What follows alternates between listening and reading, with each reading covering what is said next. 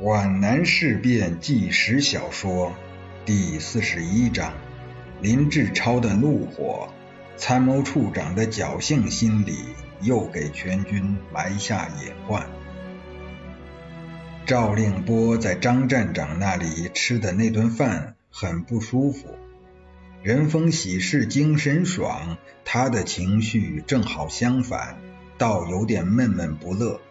张家渡的气氛给他一种就要倒霉的预感。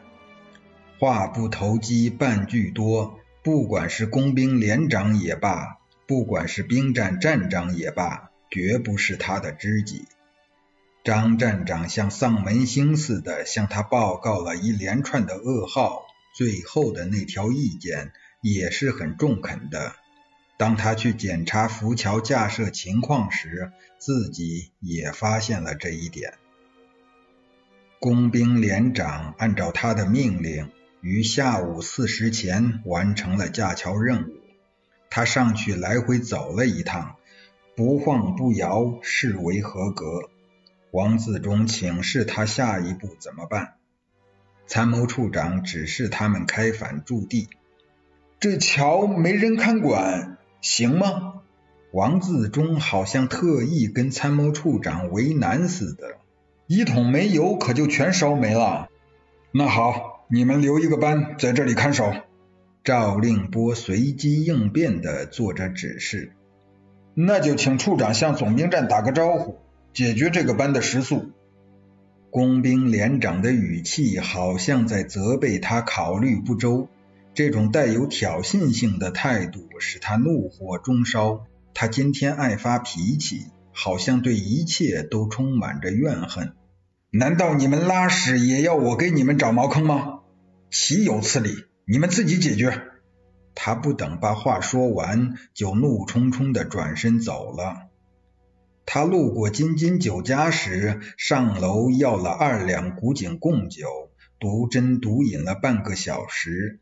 为的是舒展一下郁闷的心境，一醉千愁解，一睡万事休。他打算赶回军部，蒙头睡上一觉。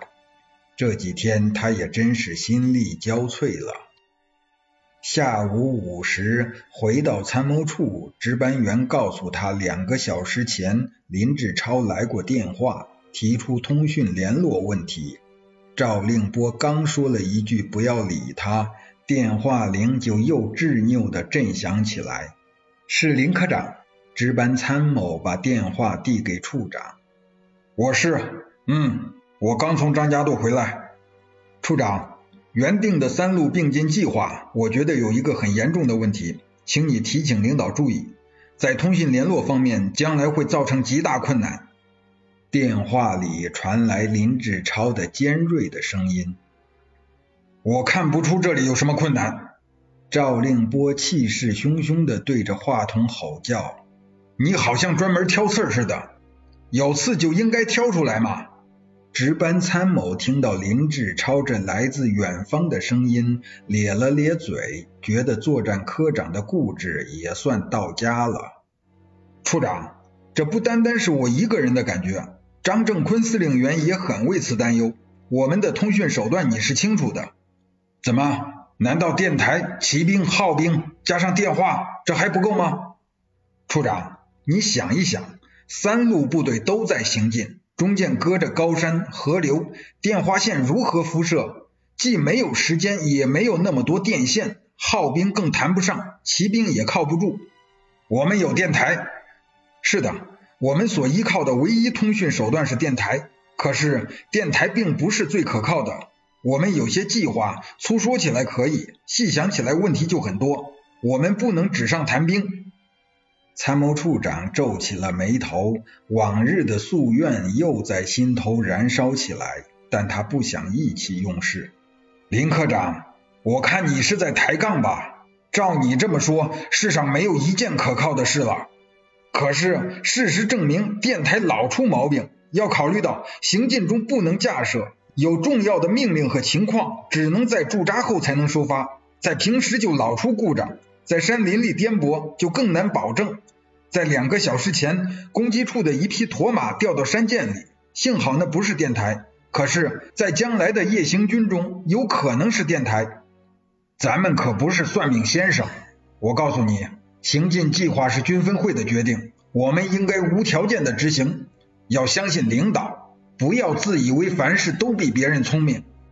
军分会不可能制定计划的细则，制定切实可行的具体措施是司令部门的责任。老林，你在干扰参谋处的工作了，还有很多事情要我去做，没有时间和你打嘴官司。当然，你提的问题我会向周副参谋长报告的。参谋处长咔嗒一声把受话器拍到支架上，就像恶狠狠地打了对方一个耳光。林志超的电话又给他带来了新的烦恼，他懂得了理论和实践之间的差距，实战才是考验他的试金石。他在军分会上讲述三路齐头并进时，是那样的充满信心，那样的稳操胜券。一旦具体化后，他也觉得并不很有把握，只靠也许不会有问题的侥幸心理来自宽自慰了。赵令波的这种侥幸心理在战争中危险性极大。当他反驳林志超时，虽说声大气粗，却有些色厉内荏，既含有一势压人的强词夺理，也含有预设退路的应付和搪塞。但是赵令波有恃无恐，他既有靠山护身符，也有挡箭牌。如遇责难，只要举起“这是向政委的指示，这是向副军长的决定”这个法宝，那就逢凶化吉，遇难成祥了。历史上假传圣旨者有之，挟天子以令诸侯者有之。赵令波以领导做挡箭牌，是不是一种创造呢？中华民族聪慧的祖先发明了三十六计，用此对付敌人是值得嘉许的。但如果用来对付自己人，那可就后患无穷了。大家好，这一章有点短，所以借助这一章跟大家聊两句。我相信大家应该能够听得出来。我不是专业的播音员，但是为了给大家呈现出最好的效果，每一章我都要读到四五遍以上才能完成录制。有些其实已经录制好了，但是准备上传的时候，想想感觉还是不太满意，那就得删掉重新录。所以呢，为了录好这本书，我还是下了非常大的功夫。呃，好消息是我现在报了一个播音员的培训班，所以相信后面会越录越好。那么这部《皖南事变》到现在已经录制了有四十一章了，它的篇幅呢占全书的四分之一多。目前大家也看到成绩不是很好，不过我知道有一些书友还在默默的关注着、收听着。我也一定会继续努力，争取把这本书录制完本。希望大家能够多多的给我点赞、评论，如果方便的话，能够转发帮我扩散一下就最好了。谢谢大家。